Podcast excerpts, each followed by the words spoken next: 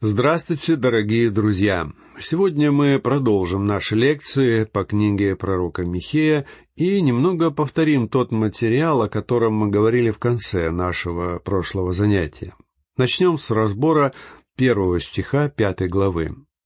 Здесь пророк продолжает тему, начатую им в четвертой главе. Он предсказывает славу, которая ожидает народ в будущем по причине обетований, данных Богом в прошлом. В четвертой главе мы также видели пророчество о последних днях. Теперь же мы прочитаем пророчество о первом пришествии Христа, читаем первый стих. «Теперь ополчись, черь полчищ, обложили нас осадою, тростью будут бить полоните судью Израилева». В еврейском тексте Писания этот стих завершает четвертую главу. Честно говоря, я считаю, что он действительно относится скорее к предыдущей главе, чем к этой, и что он продолжает мысль девятого стиха четвертой главы о вавилонском пленении. Мы помним, что Михей переносит ужасы вавилонского нашествия на последние дни, то есть на период Великой Скорби и на Армагеддон. Теперь, в стихе, который мы разбираем, он вновь говорит о вавилонском плене обложили нас осадою. Я считаю, что эти слова относятся к осаде Иерусалима Вавилонской армии. Тростью будут бить полоните судью Израилева. Многие убеждены, что судья — это Господь Иисус Христос.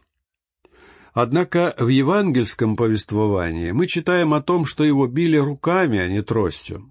Кроме того, Христа избивали не во время осады его избивала не вражеская армия, а его собственный народ. Я не считаю, что этот стих можно истолковать как рассказ об истязаниях Христа в его первое пришествие.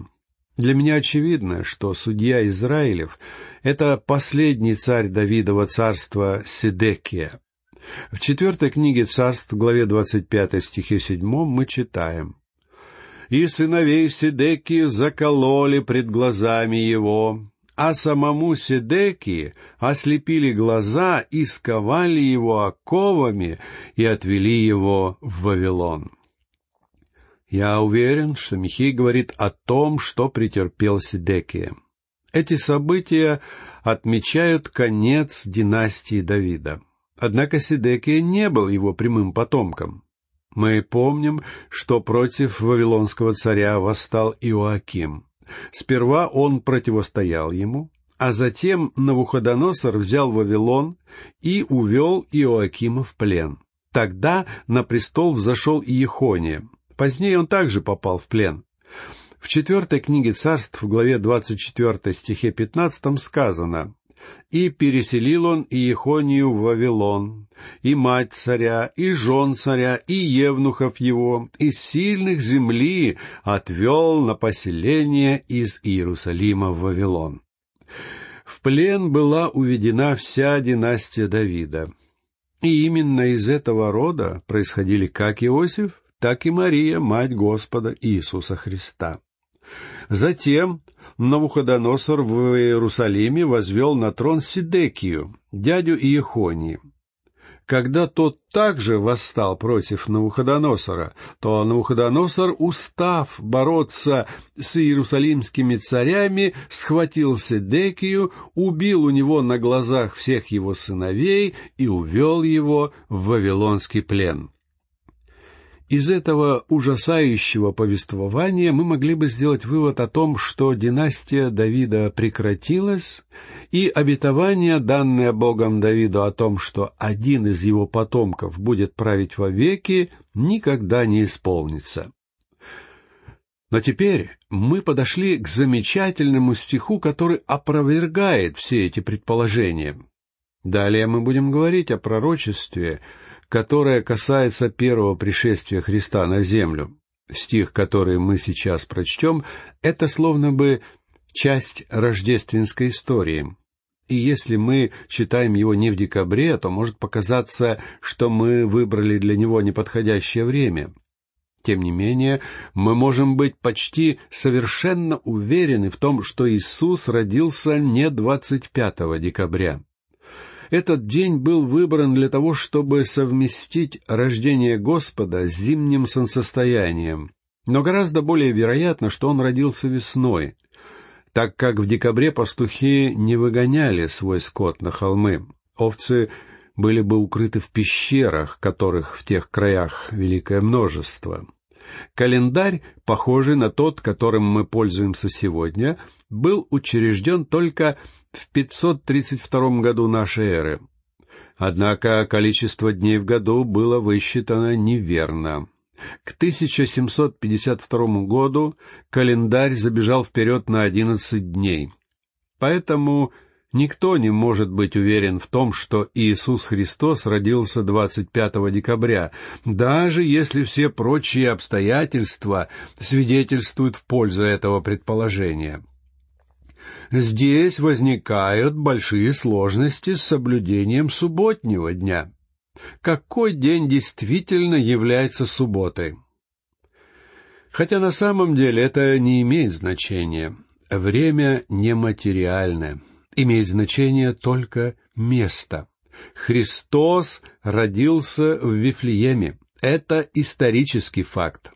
Итак, прочтем второй стих пятой главы. И ты, Вифлеем Ефрафа, мал ли ты между тысячами иудинами? Из тебя произойдет мне тот, который должен быть владыкою в Израиле, и которого происхождение изначала от дней вечных. Несмотря на то, что произошло с Седекией из династии Давида, чьи наследники отправились в плен и возвратились в израильскую землю уже не царственно, а как крестьяне, все же один из потомков Давида воистину грядет. «И ты, Вифлеем Ефрафа».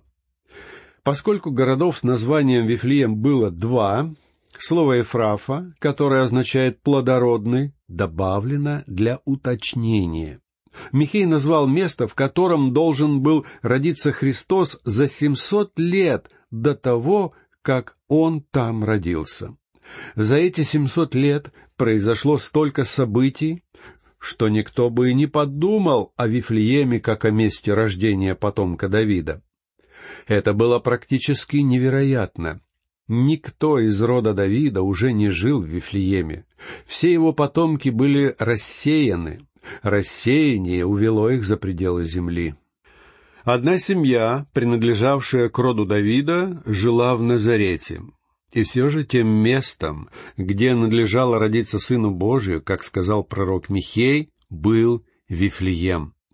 Это пророчество было единственным основанием, опираясь на которое книжники послали в Вифлеем своих мудрецов. Книжники знали о пророчестве Михея и верили, что Мессия родится именно там, хотя они не верили, что это случится именно в то время. Обстоятельства, которые привели к рождению Иисуса в Вифлееме, так хорошо нам знакомы, что мы уже перестали осознавать, насколько они были необычными. Рассказ евангелиста Луки передает нам некоторые важные детали. Цезарь Август назначил перепись, и поэтому Мария уехала из Назарета. Если бы ослик, на котором ехала Мария, споткнулся, и она упала бы, то Иисус, возможно, родился бы в другом месте, стоящем на той дороге. Однако, и я говорю это с великой осторожностью, ослик не мог споткнуться так как за семьсот лет до этого Михей написал, что Иисус родится в Вифлееме. Маленький ослик доставил туда Марию точно по расписанию, которое было составлено еще от века. «Из тебя произойдет мне тот». Слова «произойдет мне» означают, что грядущий исполнит волю Отца и свершит его план которого происхождение изначала от дней вечных. Его рождение и воплощение были связаны с его человечностью. Придя в Вифлеем, он облегся в человека. Однако он существовал еще до своего рождения. Это подтверждает Исаия в седьмой главе своей книги в стихе четырнадцатом. Итак, сам Господь даст вам знамение. Все дева в чреве примет, и родит сына, и нарекут имя ему Эммануил. В главе 9 стихе 6 он говорит также «Ибо младенец родился нам, сын дан нам». Когда Исаия говорит «родился нам», он имеет в виду не Россию и не Америку. Он подразумевает Израиль. Младенец родился. Здесь речь идет о человечности Иисуса. Сын дан нам, не рожден, так как здесь речь идет уже о божественности. Младенец родился в Вифлееме, но сын был от дней вечных. Об этом говорится и в 89-м псалме в стихе третьем. «Прежде, нежели родились горы, и ты образовал землю и вселенную, и от века и до века ты — Бог». В еврейском тексте эта мысль выражена очень живо. От момента, исчезающего в прошлом, до момента, исчезающего в будущем, ты Бог. Он, Бог так далеко в прошедшем, как только ты можешь представить себе. Он пришел из вечности, Он вечный Сын Божий. В притчах в стихе 23 мы читаем «От века я помазана, от начала, прежде бытия земли». В следующих двух стихах говорится «Я родилась, когда еще не существовали бездны, когда еще не было источников, обильных водою. Я родилась прежде, нежели водружены были горы, прежде холмов». Еще до возникновения творения он был Богом, и все же в назначенное время он пришел в творение, в маленький, затерянный среди холмов город Вифлеем. В Евангелии от Иоанна, главе 16, в стихе 28, мы читаем о том, как сам Господь Иисус сказал «Я исшел от Отца и пришел в мир, и опять оставляю мир и иду к Отцу». Его происхождение изначало от дней вечных. В том же Евангелии, в главе 8 стихе 58, он говорит фарисеям, «Прежде, нежели был Авраам, я есмь». Христос много раз появляется в Ветхом Завете. Обратимся к творению. В Евангелии от Иоанна, главе 1 стихе 3, о Христе сказано «Все через Него начало быть, и без Него ничто не начало быть, что начало быть». Он был Творцом, в послании к Колосиным, главе 1 стихе 16, мы читаем о нашем Господе следующее. «Ибо им создано все, что на небесах и что на земле, видимое и невидимое, престолы ли, господство ли, начальство ли, власти ли, все им и для Него создано».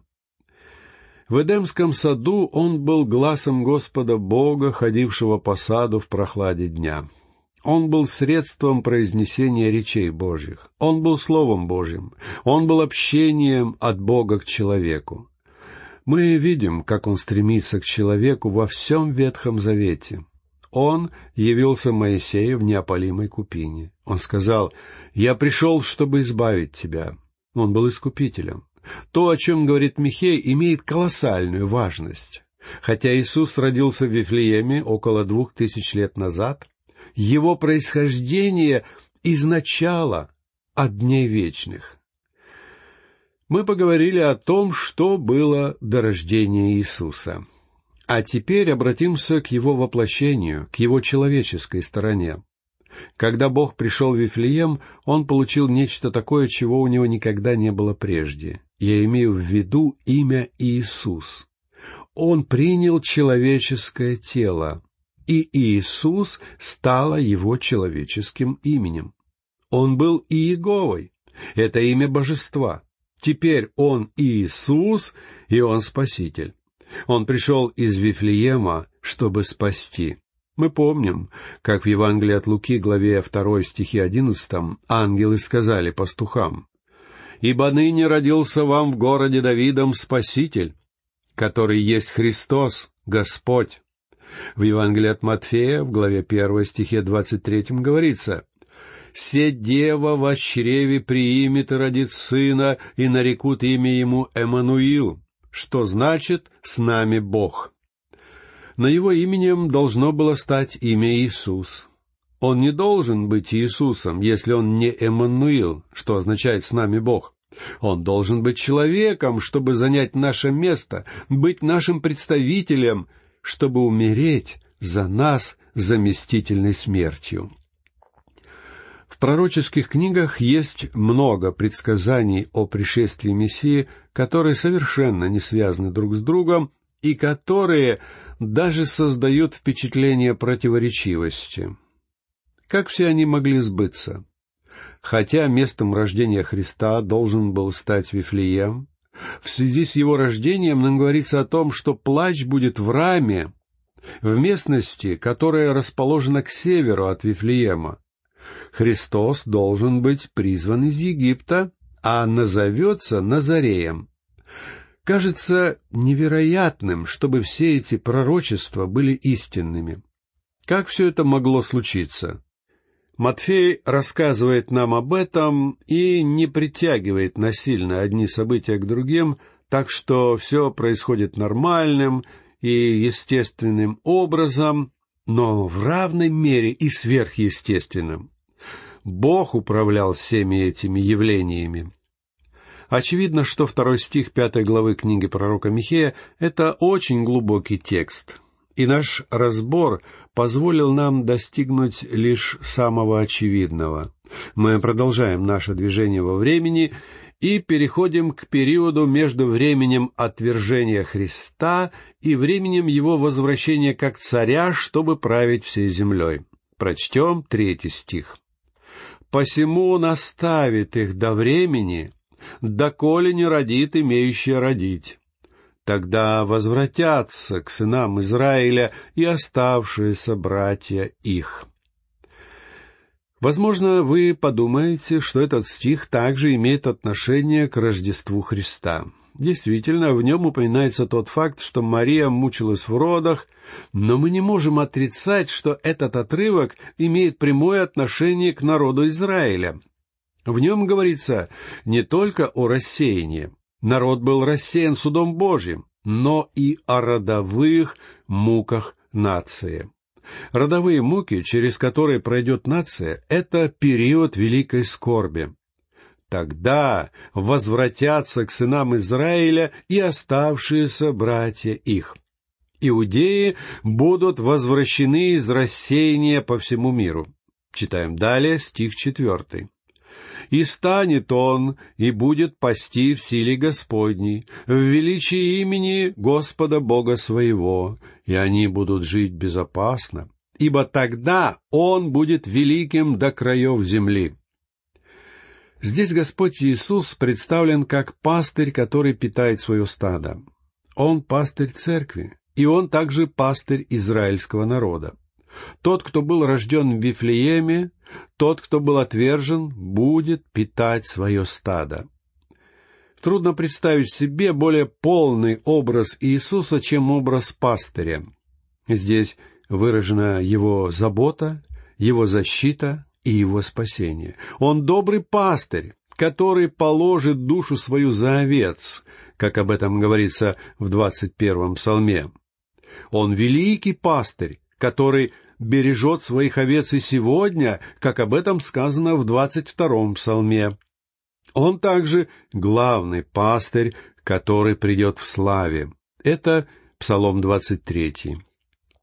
Все его служение выражается через образ служения пастыря. Теперь обратимся к пятому стиху. «И будет он мир». Когда Ассур придет в нашу землю и вступит в наши чертоги, мы выставим против него семь пастырей и восемь князей. Слово «Асур», как мы видели это в пророчестве Исаии, обозначает врагов, которые восстанут на Израиль в последние дни. В одни Михея Асур, то есть Ассирия, был жесток и увел Северное царство в плен. Мы выставим против него семь пастырей и восемь князей. Эти два числа, судя по всему, обозначают полноту и тот факт, что Бог позаботится о своем народе. Эти числа выражают подобное значение и в некоторых других случаях. Посмотрите притчу главу шестую, стих шестнадцатый, и Экклезиаст, главу одиннадцатую, стих второй. Прочтем следующий шестой стих. «И будут они пасти землю Асура мечом, и землю Немрода в самых воротах ее. И он-то избавит от Ассура, когда тот придет в землю нашу и когда вступит в пределы наши». Слова «и будут они пасти землю Асура мечом» продолжают предсказание о последних днях, когда Асур обозначает сообщество наций, которые восстанут против Израиля в конце периода Великой Скорби. Израиль, укрепленный силой своего пастыря, не только отразит их нападения, но и перенесет битву на их собственную территорию. Поразительно, как полно Михей изображает Христа. Сначала как младенца в Вифлееме. Когда он родился на земле, он пришел в смирение. Нам нужно отметить, что он смирил себя, как об этом сказано в послании к филиппийцам, главе 2 стихах с 5 по 8, но мы не смиряем себя. Нас лишь изредка смиряют другие люди. Христос же смирился сам. Он сам уничижил себя. Чего он был при этом лишен? Он не был лишен своего божества. Этот малыш, беспомощно прижимавшийся к груди своей матери, мог бы уничтожить одним своим словом весь мир. Он был истинным Богом и истинным человеком, но все же он ограничил себя. И это самоограничение он принял добровольно. Мы же не ограничиваем себя по собственной воле. Напротив, мы стараемся расширить свою власть. Мы агрессивны, мы хотим победить, мы стремимся оказаться на самой вершине. Человеку свойственно самоутверждаться. Человек эгоистичен. А Иисус Христос был пастырем. Он родился не в царском городе и не во дворце, а в маленьком Вифлееме, в яслях для скота. Цари никогда не рождались подобным образом. Когда Христос пришел на землю, Он лишил себя своей славы. Друзья мои, людям следует стремиться к тому смирению, пример которого показал нам наш Господь. Я надеюсь, что эти лекции помогут всем нам не только много размышлять об этом, но и менять нашу повседневную жизнь. На этом я прощаюсь с вами и желаю вам всего доброго.